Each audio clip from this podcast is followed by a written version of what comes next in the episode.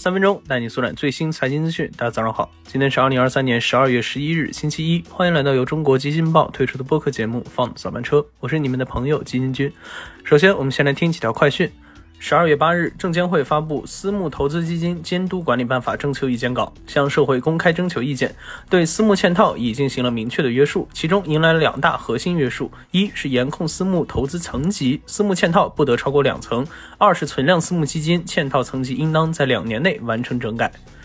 十二月九日，二零二三华为花粉年会在松山湖基地举行。华为常务董事余承东在年会上表示，明年将会推出非常有引领性、创新性、颠覆性的产品。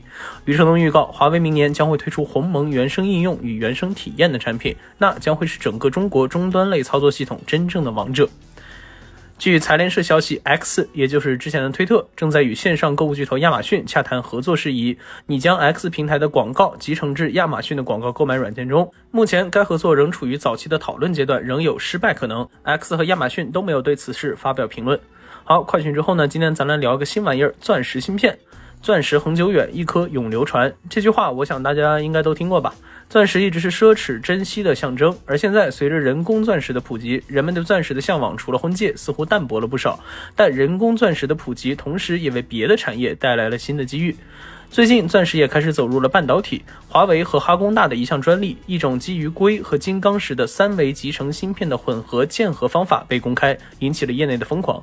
那这里的金刚石指的就是还未经过打磨的钻石原石。具体来看，这项技术就是通过混合键合技术，将硅基与金刚石衬底材料进行三维合成。华为希望通过两者的结合，充分利用硅基半导体和金刚石的不同优势。硅基半导体的优势不用多说，有成熟的工艺及产线，生产效率高，并且成本较低；而金刚石则是已知天然物质中热导率最高的材料，同时它还是宽静带半导体，具备击穿场强高、载流子迁移率高、抗辐照等优点。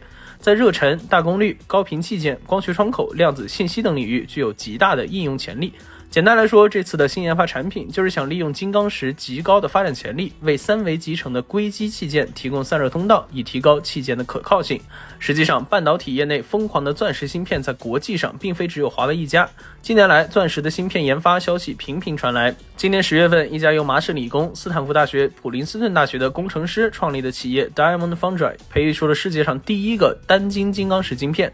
按照其 CEO 的说法，有了钻石的加持，该芯片的运行速度至少是。是额定速度的两倍。那除此之外，美国的阿坎阿贡国家实验室、日本的 NTT NIMS 等也都在紧锣密鼓地进行着钻石芯片的研发，并初见成效。那总之，钻石在芯片中能够体现出的最大作用，主要就是三个：高热导率、静带宽度、高载流子迁移率。